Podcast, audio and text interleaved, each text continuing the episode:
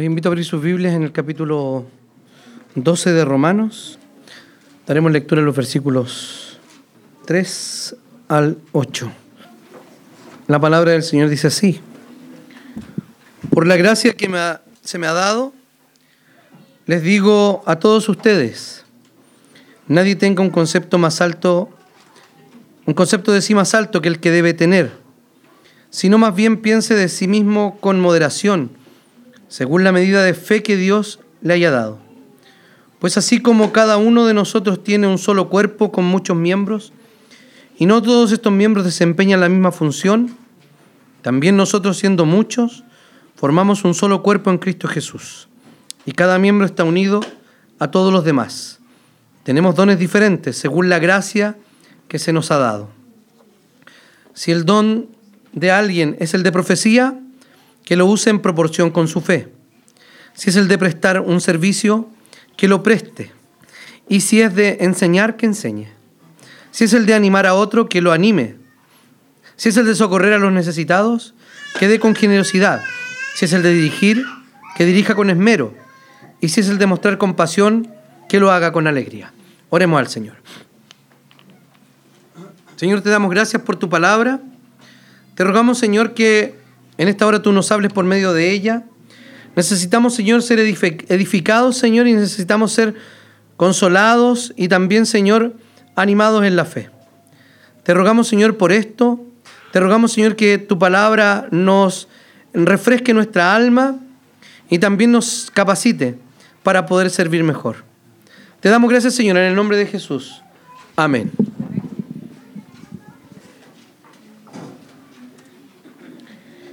El mensaje hoy lleva por título el espíritu que capacita, los dones del espíritu. Vamos a considerar algunos principios sobre los dones espirituales y también vamos a considerar eh, la lista de dones que aquí está en este pasaje. Nosotros podemos ver que en varios pasajes, la lista que aparece aquí de dones espirituales, que no es una lista exhaustiva, ninguna lista de dones espirituales pretende serlo. Está la del capítulo 12 de, Romanos, está la del capítulo 12 de Primera los Corintios, eh, hay una, algunos que están allí en Primera de Pedro y también en Primera, perdón, en Efesios capítulo 4. Son las listas de dones que se dan en el Nuevo Testamento. ¿Ya? Hay mucha confusión y también mucha pregunta respecto a esto. Eh, nuestros hijos estuvieron en MOU, algunos, algunos de ellos, y es una actividad evangelística que se da en el contexto de un ambiente interdenominacional. Esta interdenominacionalidad le, le, da, le da una característica muy, muy especial a esa confraternización porque son todos creyentes en Cristo Jesús, pero en cuestiones secundarias, todos creen cosas que son ah, realmente distintas. Eh, por ejemplo, les ofrecieron a, los niños, les ofrecieron otros niños hablar en lenguas. Entonces, ¿ustedes hablan en lenguas? Eh, no. ¿Y quieren hablar? Y la sofista le dijo, no, gracias. Entonces, cuando uno piensa en eso, cuando uno piensa en eso, eh, claro, da risa, pero, pero en definitiva es una, es una creencia de, las que muchos, de la que muchos de ustedes vienen y tal vez con una idea extraña todavía. ¿Por qué digo una idea extraña? Porque yo creo que muchos de los que vienen del mundo pentecostal todavía no tienen una idea bíblica del asunto. Pero tienen una idea antipentecostal, que no es bíblica. La antipentecostalidad no es bíblica. Es como que alguien se va de la iglesia presbiteriana a una iglesia pentecostal y todo lo que es presbiteriano es malo. No. Vamos a tratar de ver con el texto bíblico qué nos dice la Biblia sobre los dones. Primero, el primer principio que nosotros podemos ver aquí es que todos los dones que da el Espíritu son para servir a otros. Todos. Ninguno de ellos para servirse a sí mismo. Fíjense que nosotros podemos leer el texto allí que por la gracia, el apóstol Pablo dice que por la gracia que se le, se ha dado, les digo a todos ustedes, nadie tenga un concepto de sí más alto que el que debe tener, sino más bien piense de sí mismo con moderación según la medida de fe que Dios le haya dado. ¿Por qué un texto sobre el Espíritu Santo y sobre los dones del, dones del Espíritu comienza a hablar sobre el autoconcepto? Eso parece extraño, ¿no? Bueno, o hablamos de los dones o hablamos del autoconcepto, de qué concepto tengo yo. ¿Por qué comienza así el apóstol Pablo? Porque cuando nosotros comenzamos a identificar nuestros dones, caemos en el concepto o el mal concepto occidental de la individualización o de la especialización. Yo soy un individuo que tengo ciertos dones y eso me da una identidad. O sea, cuando nos preguntamos, eh, cuando nos preguntamos por nuestros dones, no nos preguntamos de qué manera estos dones pueden servir a otros, sino cuál es mi don. Hay un señor que se llama Richard Gaffin que escribe lo siguiente. Eh, él ha escrito sobre este tema y un especialista sobre el tema. Dice lo siguiente Richard Gaffin. La forma de determinar nuestros dones espirituales no es preguntarnos qué es lo mío en lo espiritual, mi especialidad espiritual, que me separa de los demás creyentes y me da un lugar de distinción en la iglesia. En lugar de esto, el Nuevo Testamento en general toma un enfoque mucho más funcional o de situación. La pregunta que nos debemos hacer es, ¿cuál es la situación en la cual Dios me ha puesto a mí y las oportunidades particulares que encuentro para servir a los demás creyentes de palabra y de obra? Cuando nosotros nos hacemos esa pregunta, el cambio en nuestra respuesta o en nuestra praxis, en la práctica, es totalmente radical. Porque cuando yo digo, ¿cuál es el don que yo tengo y qué me diferencia de los demás? Estoy en el peligro que quiere evitar el apóstol Pablo en el versículo 3. Tener un más alto concepto de mí que el que deba tener. Porque ciertamente hay dones que son más visibles y comillas, más respetados, y siguen las comillas, y más deseables o no. Porque si nos dieran a elegir, probablemente quisiéramos tener un don de presidir en vez de un don, un don de servir. ¿Cierto? Es más encachado mandar que andar sirviendo y que ser mandado. ¿No es así? Es mucho mejor, es más cómodo. Entonces, no, yo Señor quiero el don de dirigir y de enseñar y el resto yo, a mí no me interesa. Porque eso me va a distinguir de los otros. Pero cuando yo me pregunto, ¿en qué situación estamos? ¿Y cuál, qué capacitación Dios me ha dado para servir a otros en este contexto y en esta situación? La cosa cambia radicalmente. Entonces, eh, la recepción de los dones en cuatro, perdón, en tres de los cuatro capítulos hay una referencia al cuerpo. O sea, los dones dicen relación con una estadía con otros. Siempre habla de que el ejercicio de los dones se hace en el contexto de un cuerpo. Es decir, por ejemplo, en uno de los capítulos que habla sobre dones, dice en una parte, a cada uno se le da una manifestación especial del Espíritu para el bien de los demás. Entonces no encontramos en ninguna parte en la cual la Biblia nos diga que esa, ese don que yo tengo me hace diferente o especial de los demás, sino que lo que me hace de los demás es un servidor más. Es un área en que yo estoy capacitado para qué? Para que esa área de desarrollo espiritual sea puesta al servicio de otro y para el bien de otro. El otro pasaje que mencioné es Primera de Pedro, ¿cierto? Capítulo 4 también. Dice lo siguiente, cada uno ponga al servicio de los demás el don que haya recibido, administrando fielmente la gracia de Dios en sus diversas formas. Entonces tenemos dos textos de los dos de los cuatro pasajes que nos hablan de que debemos poner al servicio de otros los dones que tenemos.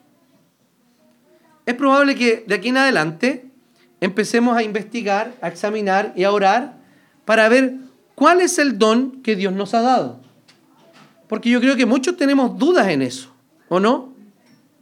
Podemos, podemos creer que se nos ha dado un don, pero simplemente es un deseo y realmente no se nos ha dado.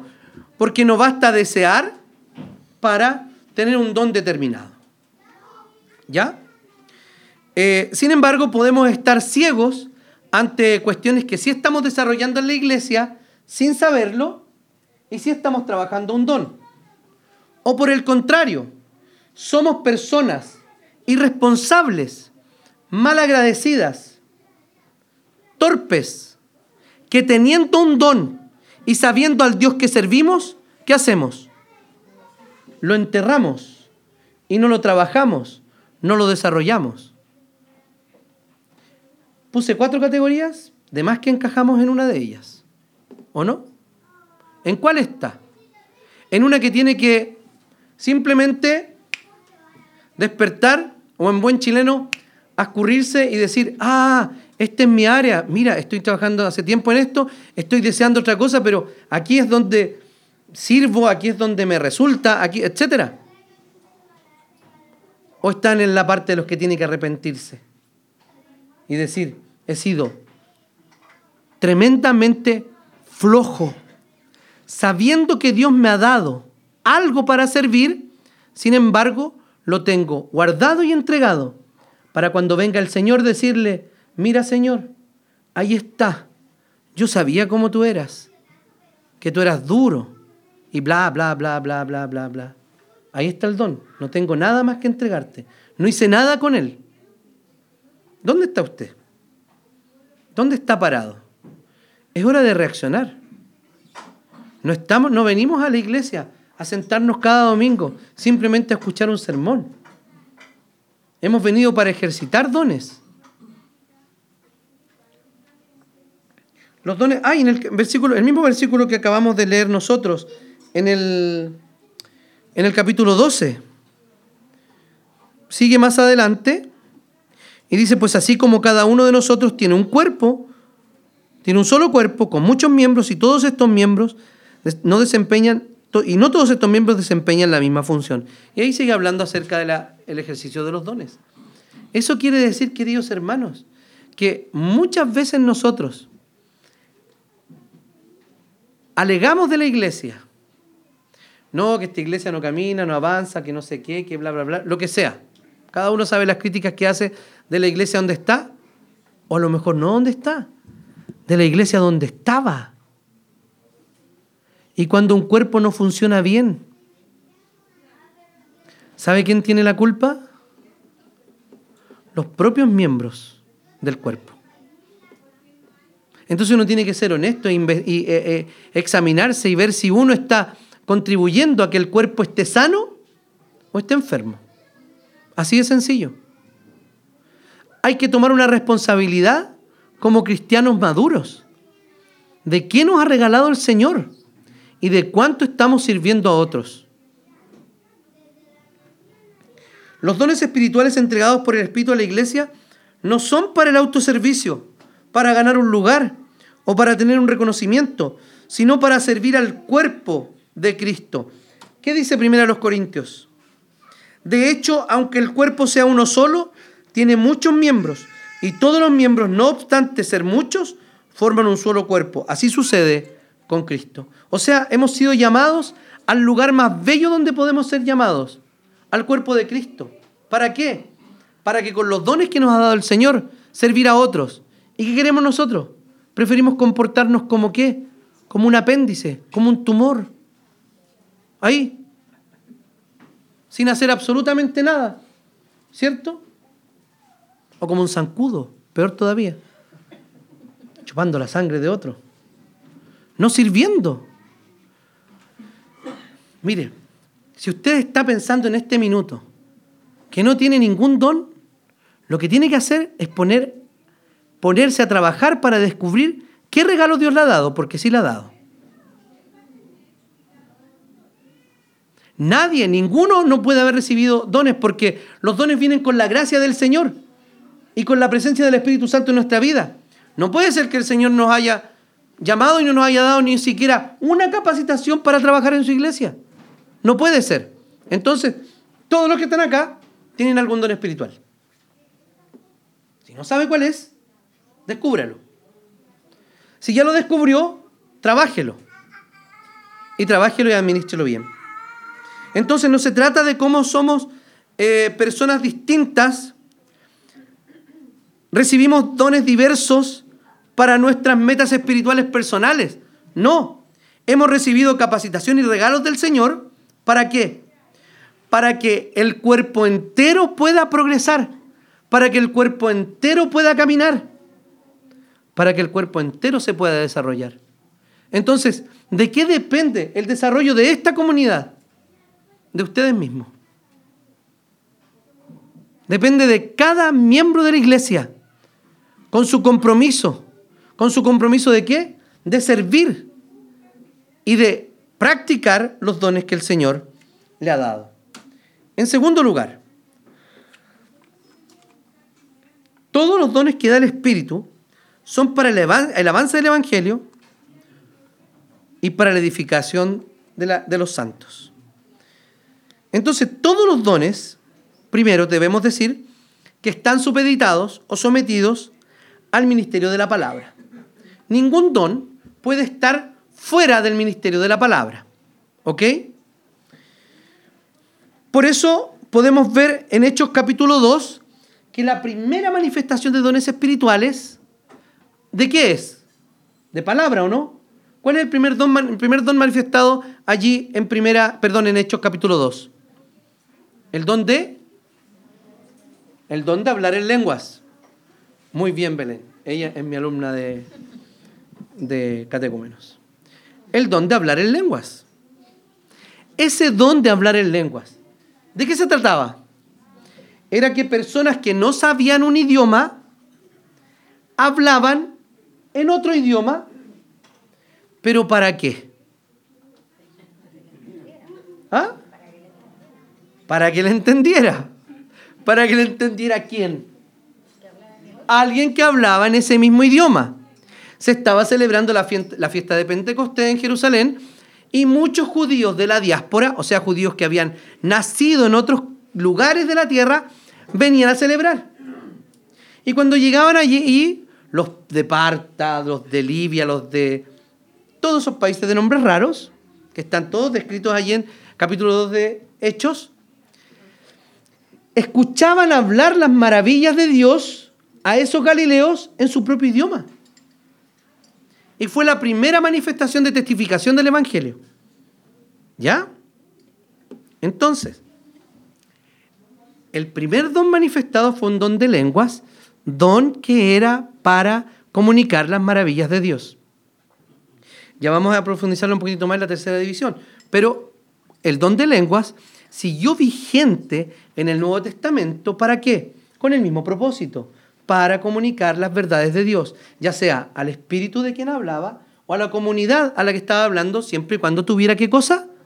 Un intérprete. Y así sucedió a lo largo de la era del Nuevo Testamento. ¿Ok? Así pasaba. Entonces todos los ministerios estaban sujetos a la palabra. En la lista de dones que está allí en el capítulo 4 de Efesios 11 al 13, Dice así, él mismo constituyó a unos apóstoles, a otros evangelistas, a otros profetas. Perdón, voy a leer de nuevo porque me salté uno.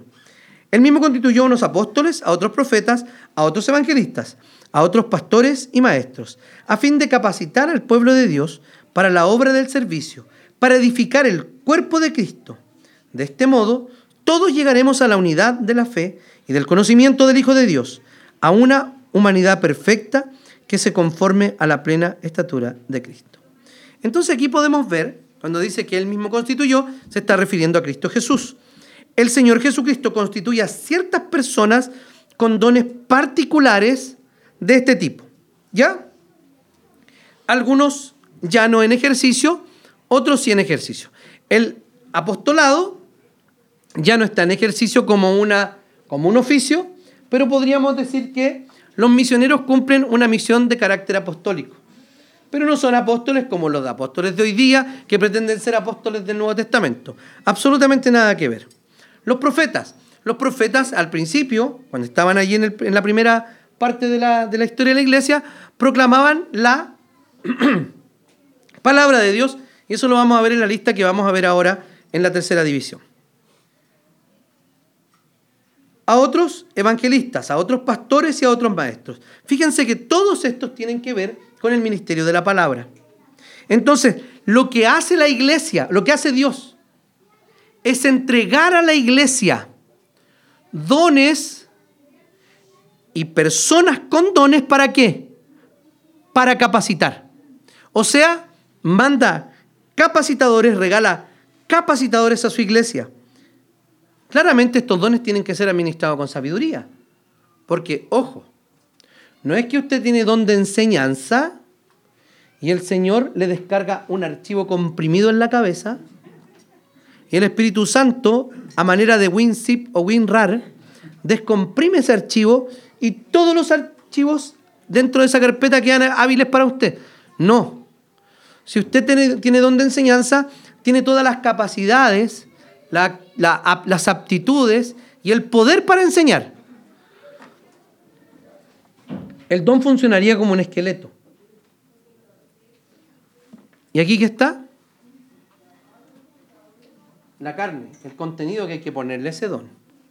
Entonces, un don bien administrado, sobre todo los dones que tienen que ver con la palabra, tienen que ser fortalecidos con una profunda y concienzudo estudio de la palabra del Señor. Porque si no podemos hablar, vamos a pararnos aquí adelante y vamos a seguir hablando bonito porque tenemos el don para hacerlo. Pero nos vamos a, convertir en un animador. ¿Cómo le llaman hoy día?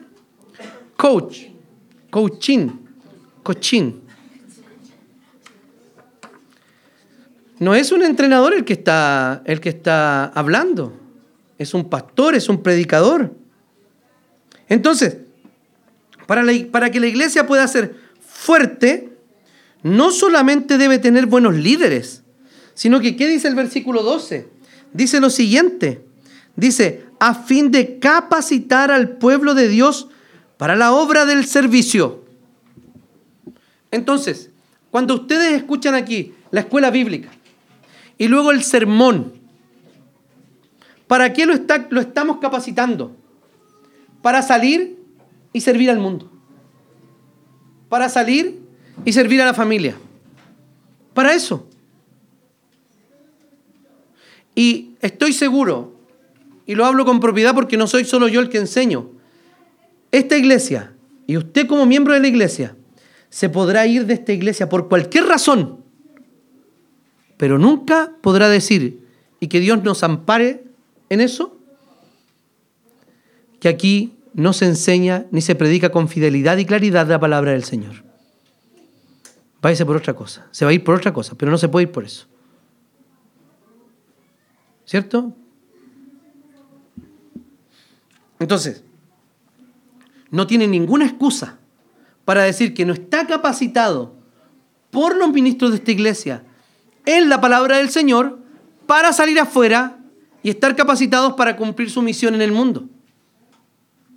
¿Y cuál es su misión? Compartir el Evangelio con otros.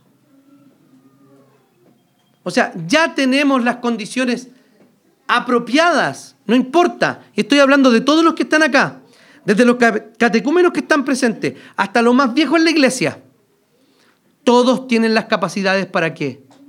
Para predicar el Evangelio a otras personas. Entonces, desde los primeros días de la iglesia neotestamentaria, el Espíritu Santo dio dones para que el Evangelio avanzara. Dones de la palabra y dones de milagros también al principio, para que el Evangelio siguiera avanzando. Estos dones son dados, dice, para la edificación de la iglesia. Fíjese, todos llegaremos a la unidad de la fe, del conocimiento del Hijo de Dios, a una humanidad perfecta que se conforme a la plena estatura de Cristo. O sea, nosotros, por medio de los dones espirituales que están en esta iglesia, estamos siendo construidos o reconstruidos a esta plena estatura del Hijo de Dios. Y en esa capacitación que usted tiene, puede traer a otro para que este modelo de discipulado se vaya repitiendo. Para que otros vengan y otros sean capacitados y otros también sean llevados a la estatura de Cristo. ¿Para qué? Para que vuelvan al mundo y que hagan, traigan a otros creyentes. Así funciona. Así es como debe funcionar.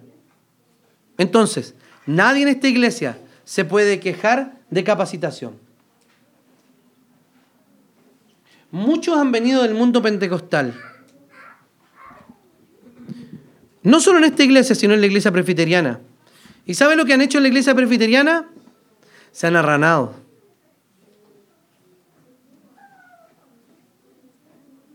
¿Sabe lo que significa eso? Que el fervor pentecostal se les acabó cuando llegaron a la iglesia presbiteriana. Ahora ya ni cantan como pentecostales. Menos van a predicar como pentecostales. Iban a la iglesia de lunes a lunes y ahora le dan color para llegar el domingo temprano. No hablo solo por esta iglesia, hermanos. Hay más casos así que vienen de iglesias que han servido con pasión y ahora no. Ahora como que se dieron vuelta y dijeron, no, ya trabajé mucho, ahora me toca puro estudiar la Biblia. Apolos entendía el Evangelio de manera extraña. Le faltaban algunos palos para el Evangelio completo. ¿Y saben quién le enseñó el Evangelio completo? Era un excelente predicador. ¿Saben quién se lo enseñó? Priscila y Aquila. Y le dijeron, ya, Apolos, tú te debes quedar aquí y te debes quedar estudiando la sistemática de Berkov. ¿Ya? Debes estudiar completa y no debes salir más de la biblioteca. Y después el Apolos engorda espiritualmente y ya no quiere ir a ni una parte, no quiere compartir con nadie. Lo único que quiere es discutir en ese grupo pecaminoso el camino que tienen en Facebook. Lo exhorto con todo el corazón a salir de allí, que son conversaciones banales, que no edifican el corazón y que nos está raptando la pasión de los hermanos pentecostales porque ahora todos se creen teólogos, teólogos de Facebook. Es una tontera, hermanos. Así que si alguien está en el camino, mi exhortación es que se salga. La decisión es suya. Y todos esos grupos de discusión ridículos de Facebook. No pasó eso con Apolos. A Apolos le enseñaron el Evangelio. ¿Y saben lo que hizo? Ahora siguió con el mismo ímpetu, predicando el Evangelio. Pero ahora un Evangelio completo. El Evangelio que le había enseñado a sus amigos Priscila y Aquila. A lo mejor a usted no le toca ese ejemplo, pero recuerde sus mejores años de servicio al Señor. ¿Sabe cuándo va a llegar tiempo de descansar? No es que ahora yo soy presbítero pasivo. Entonces, como es pasivo, tiene que estar ahí como diácono pasivo, así, echado. No. El momento de descansar para los presbíteros pasivos, los diáconos pasivos y el resto de los hermanos, ¿saben cuándo va a ser? cuando nos muramos. Ese es el tiempo de descanso. Antes hay que trabajar. Hay que trabajar los dones que el Señor nos ha dado. Entonces yo echo de menos eso. Que hermanos que salían a predicar al punto de predicación, ¿qué días eran? ¿Domingo? ¿Jueves? Martes y jueves. Martes, jueves y domingo, ¿cierto? Tres días, tres días. Y ahora no le hablan ni a tres personas. Si me estoy equivocando, gloria al Señor. Si no me estoy equivocando, tres gloria al Señor. Porque si es verdad, usted tiene que arrepentirse. Y ahora le hablo a todos, a independiente del origen que tengamos. Tenemos que trabajar nuestros dones. Fíjense cómo describe estos dones para edificación. Si el de profecía,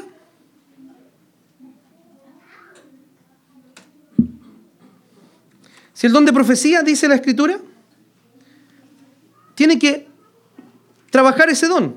¿Qué es la profecía? La profecía en el Antiguo Testamento era revelación, exhortación y también anuncio del futuro. En el Antiguo Testamento. Pero en el Nuevo Testamento, revelación antes del canon.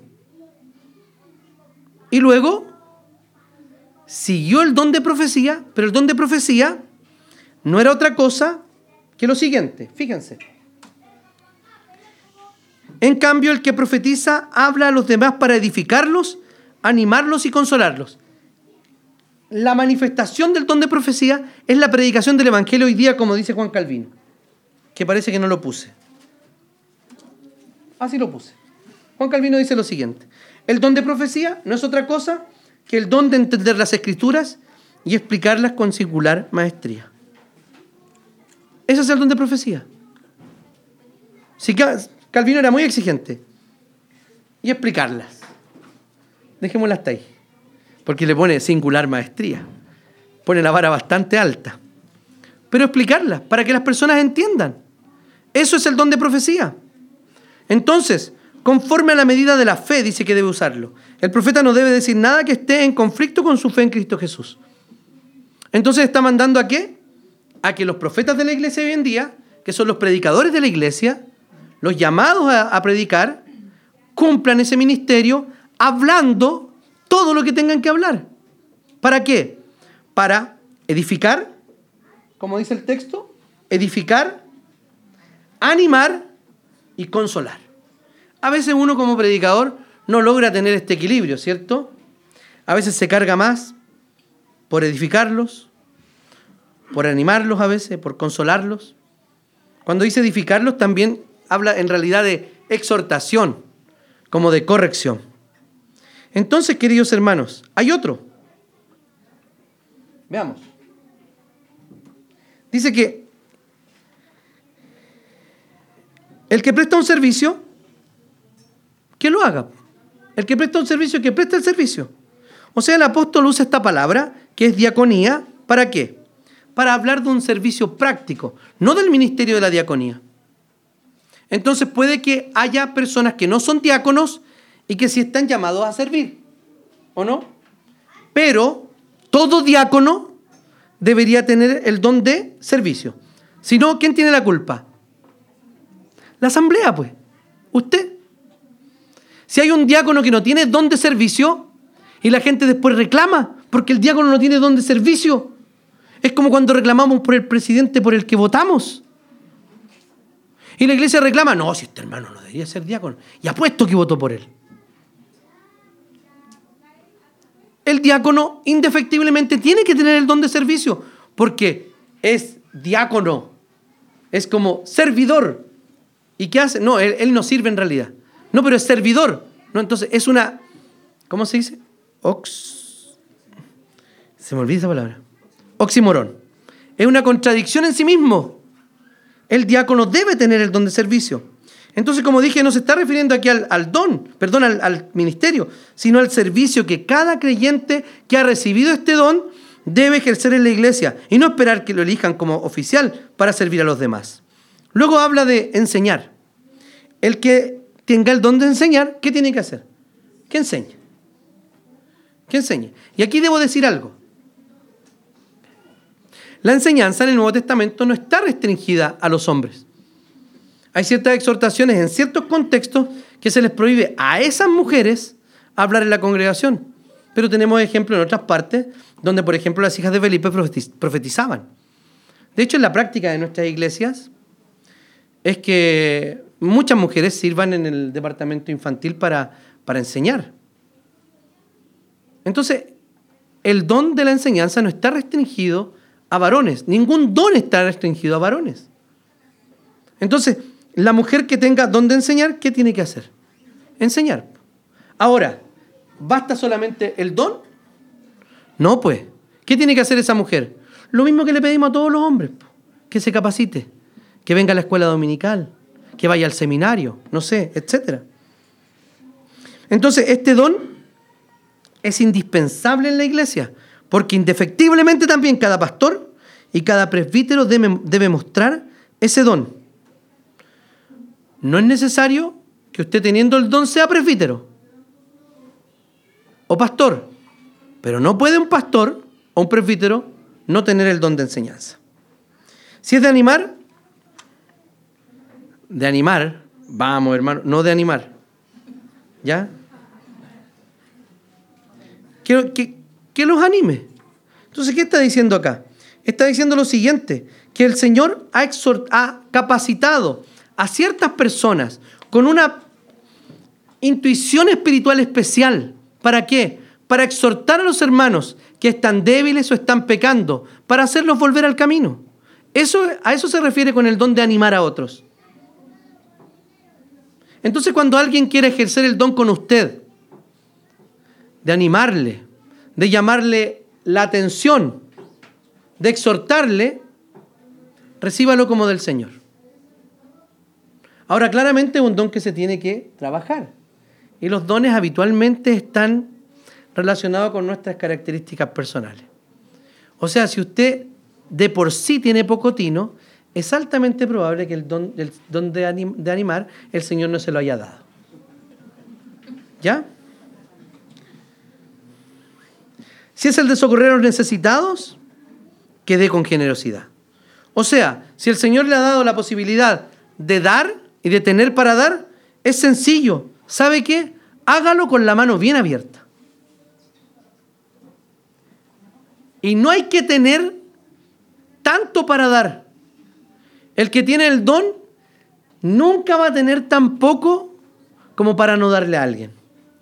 Pero quien no tenga el don, tenga lo que tenga, siempre va a tener una buena razón para no dar.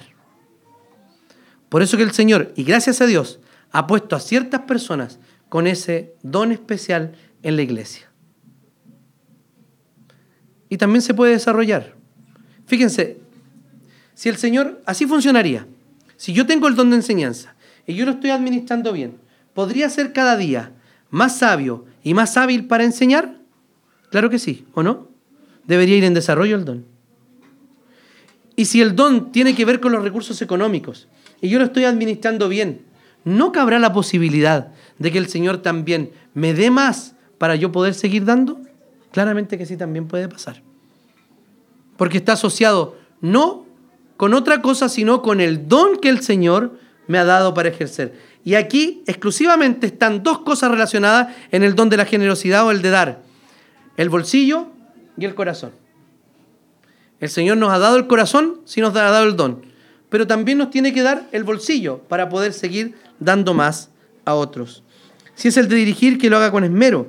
Se refiere a los que dirigen la iglesia, fundamentalmente a los presbíteros o a los que se designan como líderes, de no eludir la responsabilidad. El esmero es importante en el ejercicio del liderazgo, de estar atentos a quienes uno está liderando un presbítero debe estar atento y vivo el ojo de lo que está pasando en la iglesia. ¿De quién faltó? ¿De quién está enfermo? Igualmente los diáconos. A eso se refiere con esmero. Si el, el que está dirigiendo, que lo haga con esmero, que lo haga con calidad. El demostrar compasión, que lo haga con alegría. Enfermos, moribundos, acongojados, necesitan visitas, ¿o no? Y la verdadera compasión es alguien que muestra misericordia con alegría. Porque cuando uno va a mostrar compasión a alguien, debe hacerlo alegremente. Porque esa alegría, ¿qué me va a permitir? Me va a permitir seguir ejerciendo el don. Porque si yo muestro misericordia o compasión con abundante tristeza, lo más probable es que termine con una úlcera, enfermo y traspasándome toda esa carga de la compasión que le estoy mostrando a otros. Entonces el Señor también capacita a esas personas para qué? Para que llorar con los que lloran no me puede dejar en la misma condición. Los profesionales que están con eh, personas que necesitan compasión tienen que demostrarla con alegría. ¿Por qué? Porque esa compasión va a ser mejor recibida y mejor administrada. Porque imagínense que la Mónica, ¿te achacáis mucho Mónica con tus casos? Imaginen que se, imagínense que se achacara con todos los casos que ve allí en las poblaciones en, en, en San Bernardo. O sea, tres meses más. Listo. Y la vamos a tener que ir a ver ahí al, al peral. La alegría de una persona es clave para mostrar compasión. Porque además cuando uno muestra compasión con tristeza deja más triste al enfermo o al que está con necesidad. El Señor nos ha capacitado para eso. Y en tercer lugar, y esta parte un poquito más rápida, pero es más largo el título porque es necesario, algunos dones espirituales son para el ministerio extraordinario de la era apostólica y otros son para el ministerio que continuó ejerciendo la iglesia después de la muerte de los apóstoles. Debemos señalar primero lo siguiente, que todos los dones revelacionales ya cesaron. No hay más revelación, nada más. Eso es primero. Los apóstoles hablaban con la autoridad de los profetas del Antiguo Testamento, ¿o no? Sin embargo, a los oficiales ordinarios, como Timoteo, ¿qué le dice? Le dice, en tanto que llego, dedícate a la lectura pública de las escrituras y a enseñar y animar a los hermanos. Es distinto el ministerio que tiene respecto de la palabra Timoteo. Timoteo no recibe revelación. Timoteo estudia la escritura. Y en segundo lugar le dice en 2 Timoteo, con el poder del Espíritu Santo que vive en nosotros, cuida la preciosa enseñanza que se te ha confiado. O sea, Timoteo nunca se imaginó que él iba a tener un don. ¿Para qué? Para revelar cosas. Para revelar los misterios de Dios. No, eso se le había dado exclusivamente el Señor a los apóstoles. No podía añadir ninguna revelación a la palabra de Dios. Por lo tanto, cualquiera que ha recibido, haya, diga que haya recibido una nueva revelación de Dios, producto de un sueño, producto de una escucha, producto de una visión, déjeme decirle que es mera imaginación. No hay tal cosa. ¿Se han fijado las películas nuevas que están saliendo? Sobre el cielo, que Nito se murió y vio a Jesús. Y las ponen ahí cristianas. Y yo sé que muchos evangélicos las ven como, oh, esta película es canuta. Eso es agregarle a la palabra del Señor. Nadie ha pasado eso. Nadie. El Señor no puede estar revelando cosas nuevas hoy día a un niño que se murió por muy hijo de pastor que sea. No sé si era hijo pastor, no sé qué cosa. No la he visto, no la he querido ver pero sí he leído sobre la película. Entonces, esas revelaciones no suceden, hermanos. Cuando usted sueña algo, lo más probable es que sea producto de su imaginación o de algo que comió la noche anterior. No hay tal revelación. Hay diferencia entre milagros y dones milagrosos. Algunos creen que los presbiterianos no creemos en los milagros. Eso es no conocer el presbiterianismo. Creemos en los milagros. Sí creemos. Fíjense lo que dice un pastor presbiteriano que escribe sobre el tema. Se llama Michael Horton. Aunque el Espíritu está en libertad de sanar y de hacer avanzar su evangelio por medios extraordinarios, no hay hoy función como la del apóstol o profeta en la cual estos dones señales se puedan considerar como normativos. Él dice, si es posible que en algunos contextos sí se dé esta situación pero no es el contexto suyo. A ver, no es que pastor sabe que yo, este contexto es especial. ¿Qué, ¿Qué, contexto especial? No es que yo tengo una, relación especial con el Señor. Ya, listo, chao, patrañas. Eso es mentira, su imaginación. No es que yo soñé esto, lea la Biblia. Lea la Biblia. Un pastor, un profesor pentecostal en el Instituto Bíblico Pentecostal, en una ocasión le dijo a un alumno, un cabro que contaba sueños y visiones todos los días, todas las clases. Y el pastor se aburrió y le dijo, ¿sabe qué? Cállese, no cuente más.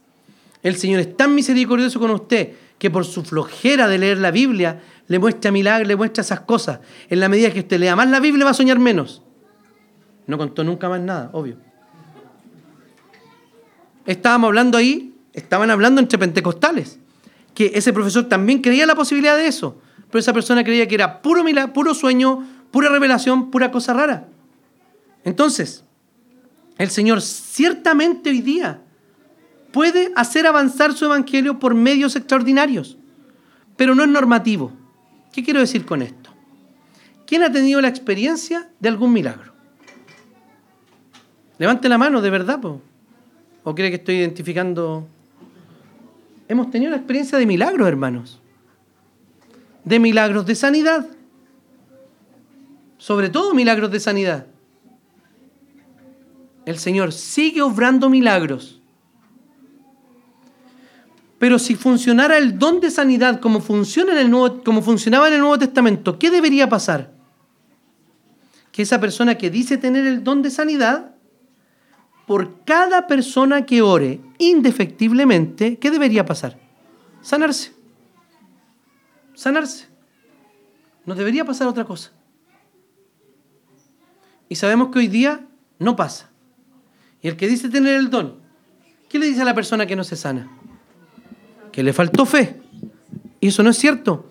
Porque había personas que ni siquiera tenían fe y le llevaban ropas de las personas a los apóstoles, oraban y se sanaban. Pedro pasaba, la sombra de Pedro sanaba.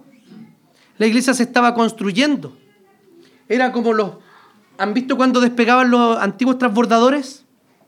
Que despegaban con toda esa cantidad de combustible y esas llamas inmensas ¿Y qué pasaba al final cuando ya llevaba su curso de vuelo? Se desprendían. Y ya no eran útiles. Aunque fueron potentes en el inicio, ya no eran útiles hoy día. Y lo podemos ver así. No podemos negar que en la época de avivamiento claramente el Señor se ha manifestado de forma milagrosa, pero no es lo habitual. ¿Sabe por qué? Porque si el milagro fuera habitual, ¿sabe lo que deja de ser? Milagro. Porque esto es una ley. ¿Qué va a pasar si yo suelto esto? Se cae. ¿Y se va a caer siempre o no? Siempre. Si yo la soltara y no se cayera, ¿qué sería? Un milagro. ¿Por qué razón? Porque la providencia ordinaria de sostener eh, el mundo con todas sus leyes, incluyendo la de la gravedad, estaría suspendida en unos segundos. Y este este propóleo quedaría suspendido allí y no se caería. Eso sería un milagro. Y no es al revés, po. Porque si yo, si todas las cosas comenzaran a flotar, ¿qué, ¿qué, sería? Lo habitual. Sería lo ordinario. Entonces los milagros no andan pasando a la orden del día. Sí creemos en los milagros, porque creemos en un Dios poderoso, en un Dios sanador y en un Dios soberano que hace exactamente lo que Él quiere. Entonces hay una gran diferencia.